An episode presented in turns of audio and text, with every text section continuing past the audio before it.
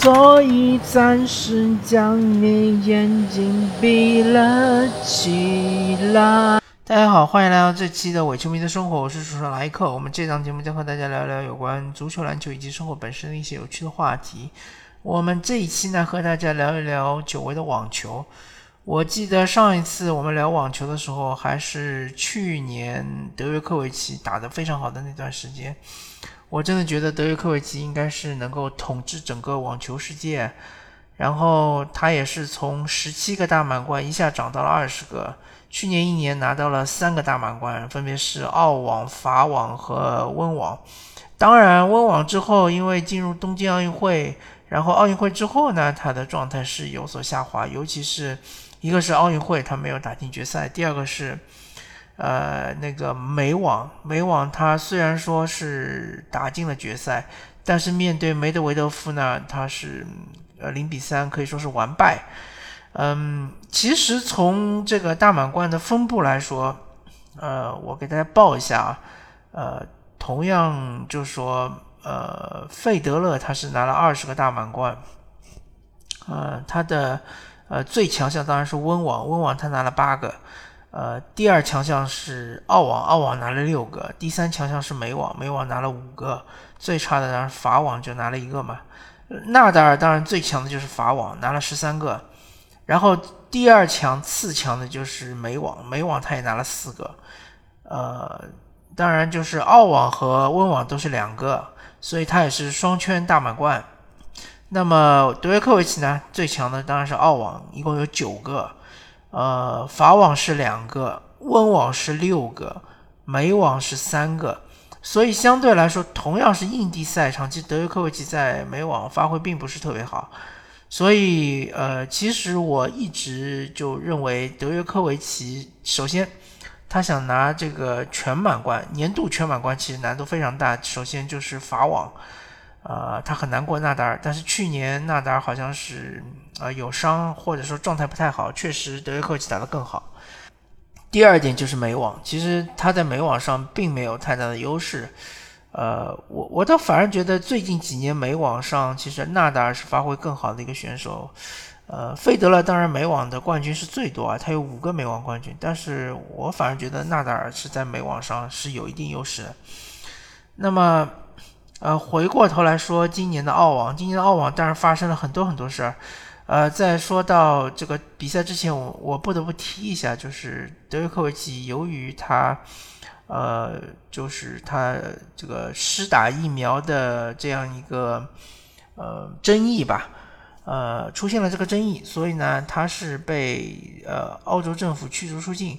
对于这件事情，我本人的观点其实是中立的。呃，我首先不认为澳洲政府做的是错的，因为他们是，呃，颁布法律其实是在之前的，就是在德约科维奇来参加澳网比赛之前，他们就已经颁布了这个法律，要求就是说，呃，国外你不管来澳大利亚做任何事情，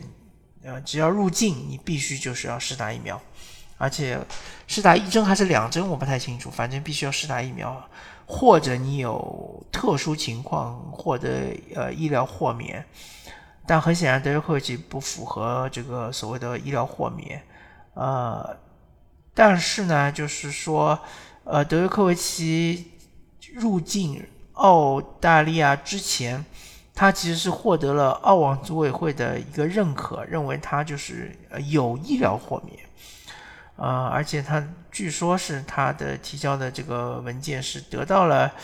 呃州政府的认可，好像是维多利亚州吧，呃，应该是啊，墨尔本应该是维多利亚州。然后就是州政府和这个呃，等于是呃澳大利亚政府的防疫措施之间出现了呃一点不一样的地方，出现了。呃，一点区别。那么德约科维奇在入境的时候呢，就被那个边境边境的呃警察给拦下来了。然后呢，经过几轮的法庭的这个等于是辩论，然后呃上诉之后呢，最终就是判决说是那个澳大利亚的应该是呃他的呃外长。呃，他的外长呢是有有权利，就是说，呃，将某一人的这个签证给取消。他这是就是法律赋予他的权利，那他就是取消了德约科维奇的签证，同时保留就是呃禁止德约科维奇进入澳大利亚三年的这样一个权利。那么呃总体来说这件事情从政府角度来说肯定是按照流程走的。那么德约科维奇呢，他本身是呃当然是希望来参加澳大利亚网球公开赛，但是呢。呃，他出于一个私人的目的，或者说是一些私人的理由呢，他又不想打疫苗。呃，这个不打疫苗这个问题，其实我一向是觉得运动员没什么问题的，包括像是 Carry Owen，NBA 著名的球星，他也不打疫苗。啊，这这就就是个人的选择嘛，对吧？这是个人的选择，我觉得是没有什么太大问题。但是呢，就是因为他不打疫苗，同时他又想进入呃，就入境澳大利亚去这个打这个呃澳大利亚网球公开赛，所以呢，就是他可能是想找一些呃这个政策的漏洞啊，或者说是呃想找一些其他的一些这个呃。其他的一些就是绕过整个防疫政策的一些方法来进入呃国境，但是最终是失败了，那没办法。那么德约科维奇就失去了这一次澳大利亚网球公开赛的这个呃比赛资格，同时也失去了一个能够让自己澳网冠军上双的这样一个机会啊。那么德约科维奇不来之后呢，呃。大部分的媒体也好，包括是赌博机构也好，是看好的是梅德韦德夫。呃，其实也不难理解。首先，第一点，梅德韦德夫是，嗯，之前在那个美网也是拿到了冠军，对吧？呃，同样也是印地赛场。但这点我要强调一下，这个美网的印地赛场和澳网还是有所区别的。至于区别在哪里呢？呃，你要我现在说，我可能也说不太清楚。反正肯定是有很大区别的，不然也不可能说德约科维奇在澳网拿到了九个冠军，在美网仅仅拿到了三个冠军而已。那么这第一点，第二点呢，就是因为纳达尔，呃，作为是可以说美网赛场上这个最大的热门选手，他其实是带伤的，他是这个呃。他自己好像在第三轮还是第四轮时候也承认自己就是脚步不是特别的舒服，啊，同时他也是在之前应该是悉悉尼公开赛啊，啊，还是就是澳网在前面的一场一个热身赛，大概是 ATP 五百的比赛中也发挥不是特别好，所以呢，就是大家还是看好梅德韦德夫。呃，事实上，其实梅德韦德夫也是打进了决赛，而且呃，其实他其中有应该是八进四的一场比赛中，也是让二追三嘛，也是就是说非常不容易的，就是靠自己的意志品质击败了强大的对手。那么纳达尔呢，其实也非常的惊险，他应该也是在这个哪一场比赛中啊？我好像记得也是。八进四还是十六进八的比赛中，也是五比啊三比五战胜了对手。只不过就是说他不是零比二落后，他好像是那个呃，他好像是二比零领先的情况下，然后被对方是连扳两局，最后是啊连扳两盘，最后是决胜盘战胜了对手。所以纳达尔这这个。呃，澳网之旅其实非常不顺利的，不像是去年还是前年，他曾经是不失一盘打进决赛，但最终还是败在了德约科维奇的牌下。呃，但今年他其实是在过程中输了好几盘，呃，可以说是非常惊险。而且打决赛的时候，很明显看出来，纳达是肯定第一盘是完全不在状态。第一盘就是非常轻松的被梅德韦德夫二六比二拿下，第二盘是状态在回升中，呃，其实他有很多很多的机会。首先他是两破对方的发球局，但是呢又被梅德韦德夫非常顽强的，就是第二，呃，第二局又把他给反破回来，然后就打成了抢七。进了抢七之后呢，稍微有一些就是呃发球不在状态，同时呢精精力也不是特别集中。然后呢就抢七输了。然后其实这两盘输完之后呢，呃，感觉纳达尔的形势非常危急了。呃，有一个标志性的一个就是现象，就是说纳达尔本身是一个就是相持能力很强的球员。呃，尤其是他巅峰时期的时候，他的将相持能力直接就是，呃，缠绕缠住了像是费德勒这种进攻高手，呃，有然后就是在硬地赛场上也可以跟呃德约科维德约科维奇相相持。但是在这场比赛中，他打那个梅德韦德夫，尤其是前两盘，他其实在多拍的竞争中是呃处于一个下风，就是说只要这个拍数超过四拍五拍以上，纳达尔基本上都是输球的，这一点非常反常，同时也是呃等于拿掉了纳达尔的一个非常呃就是强的一个进攻利器。呃，相相相当于就是老老虎的牙齿被拔掉了嘛，所以其实对纳达尔非常不利。如果这个形势继续延续下去的话，其实纳达尔很可能就是呃脆败零比三，就直接输给梅德韦德夫。但是呢，他的第三盘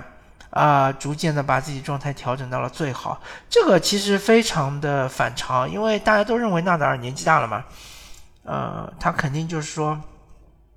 打这个时间越长，他肯定状态越差，体能就是越弱。因为梅德韦德夫毕竟比他年轻，差不多十岁的样子，对吧？确实肯定体能要比他好很多。呃，所以纳达尔就是到了第三盘，突然之间开始状态回升，甚至达到顶峰，甚至保持了这个三盘，确实令大家非常吃惊。那么同时可以说，梅德韦德夫呢，他也是输在了自己的一个战术非常保守的这样一个情况下。不知道就是赛前梅德韦德夫他本身的战术到底是怎么样的，但是他确实打纳达尔太过保守了，他觉得只要守住就能够赢得比赛。呃，确实第一盘纳达尔的非收分性失误很多，第二盘呢又是相持阶段经常会输球，但是第三盘、第四盘、第五盘就完全不一样了。就是这个局势完全翻转了。就是当梅德韦德夫还是非常保守的，只是想要把球推回去的这种情况下，纳达尔就是展现了他的一个攻击性，呃，经常就是回球特别深，甚至于就压线。呃，当梅德韦德夫跟他对轰的时候呢，梅德韦德夫有时候又有一些稳定性不足，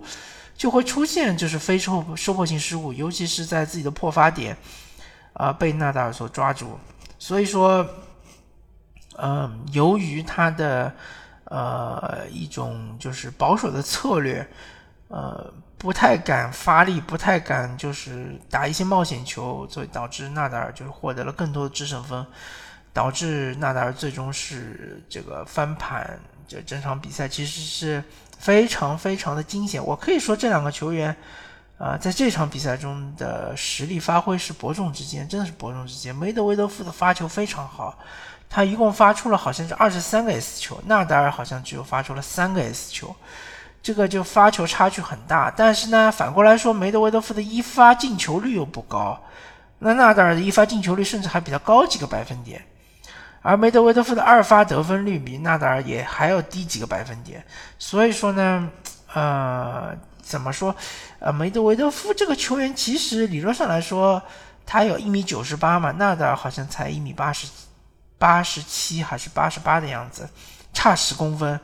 那么臂展肯定也要也要差一点，所以梅德韦德夫应该是发球比纳达尔好很多。但是呢，他这一点没有体现出他的优势。嗯，同时由于梅德韦德夫他的打法，呃，和德约科维奇有点像，他就是那种。就是防守反击，但是德约科维奇其实也经历过转型，他一开始是纯防守，后来就开始逐渐逐渐的转转向进攻，而且是越来越就攻击性越来越强，尤其是他的这个接发球有时候也攻击性很强，啊，那么梅德韦德夫呢，攻击性肯定是不如德约科维奇的，呃，所以就是说达纳达尔。呃，可能优势没有那么大。虽然他的身高足够高，他的跑动足够积极，啊，同时纳达尔也放了很多小球给梅德韦德夫嘛。毕竟你身高那么高，接近两米的身高，你这个弯腰这个打小球还是比较吃力。嗯，同时我也觉得梅德韦德夫他的体能储备好像有点问题，呃，尤其是这个决赛阶段，他感觉好像是前两盘特别有力，但是第三、第四、第五盘就就后面三盘，体能上有一点不太呃不太支持他，嗯，反正这个大满贯决赛如果是打到五盘，呃，大家的比分包括得分都比较接近的情况下，其实是伯仲之间的。呃，有一部分运气成分，有一部分心态成分，还有一部分实力成分。但不管怎么说嘛，啊，作为一个纳达尔的粉丝，我还是祝贺纳达尔能够拿到，能够率先拿到第二十一个大满贯冠军，而且能够实现他的双圈，呃，这个大满贯双圈，呃，而且他在他的伤心地澳网，因为纳达尔好像是澳网拿到亚军最多的球员。好多好多好多次决赛都是输给德约科维奇，真是非常非常的伤心。我感觉，呃，因为法网这个赛场比较特殊，德约科维奇也好，费德勒也好，他们其实进决赛的机会不是特别多。呃，法网因为有很多这种专攻红土的高手，常常会把他们挡在决赛之外。但是，呃，澳网不一样，澳网这个硬地赛场在纳达尔巅峰的时候，其实他是。有实力拿冠军的，他也被呃费德勒在决赛中战胜过，但是更多的时候是被德约科维奇战胜，呃，甚至于也打过什么五个多小时的超长五盘大战，所以纳达尔其实是在澳网是非常呃可以说是他的呃非常不幸运的一个地方，也是他的伤心地嘛，能够拿到第二次这个大满贯冠军真的是非常不容易。那么，而且接下来，呃，对纳达来说，好消息就是，首先，呃，他接下来是要打法网，法网真的是他的福地，而且是他最适合他发挥的场地，呃，但是对他有个小小的隐患，就是他的伤病到底能不能恢复恢复到最佳状态？因为法网他很有可能就要面对德约科维奇，而去年德约科维奇正是战胜了他。拿到了法网冠军，所以那个纳达尔，呃，如果能够把自己的状态调整到最好，我觉得他还是很有很大的把握能赢得约科维奇，甚至于我是我可以这么说，纳达尔只要是自己状态没问题，那么在这个世界上面应该没有任何一个人能在法网打过他，但是就是看他自己的状态调整的怎么样啊，因为法网如果他能夺冠的话，他的这个。大满贯数将达到二十二个，那这个位置就相对比较稳一点。至少今年来说，呃，德约科维奇可能在温网是会是一个超级大热门，甚至于有可能能拿到欧温网冠军。但是美网他还是比较困难的。我我一直觉得美网对于德约科维奇来说是比较困难的。呃，不知道什么因素，但是我感觉美网这个场地还有这个观众可能对他不是特别友善。呃，反正他在美网想要夺冠是很难很难的。那么对纳达尔来说，今年至少今年过后，他肯定是能够呃处于这个大满贯的这个领先位置，对吧？而且随着三巨头的年龄逐渐的增大，我个人判断，首先费德勒可能就真的很难再拿到大满贯冠军了，因为这些小年轻啊，什么兹维列夫啊、梅德韦德夫啊。呃，这些球员其实都是在成长中，他们的能力也是越来越强。呃，费德勒想要再要在大满贯的半决赛中战胜他们，或者说八分之一中战胜他们都很困难，而且他的排名很靠后啊，他现在都三十多名了，这就意味着他很快就会遇到很强的对手，很难打。呃，也许温网有那么一丝的机会，但是其他的大满贯赛事，我觉得他几乎没有机会。呃，那么德约科维奇呢？呃，从目前的状态来说，肯定是没有问题的。感觉，嗯，首先就是说，只要他本身状态下滑没有那么严重，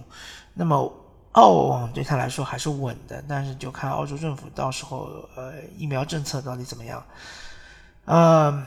温网它也是最大热门，那么就是法网和美网呢，它相对吃力一点，尤其是法网，毕竟纳达尔还在那边嘛。呃，美网的话对他不太有利，就是客观环境对他不太有利。那么好吧，那么这一期的关于网球的话题就聊到这里。确实，我我看了一下中文呃互联网的这个播客圈里面聊网球的节目太少太少。呃，有一个节目叫《发球上网》，这个节目呃这个主持人还是专业的、专职聊网球的。呃，其实我觉得他说的挺好的。那么。你这这边也推荐一下大家，发球上网嘛，就是网球里面一个术语嘛，就是发完球之后到网前去截击，发球上网。那么感谢大家收听这一期的伪球迷的生活，我是主持人莱克，我们下期再见，拜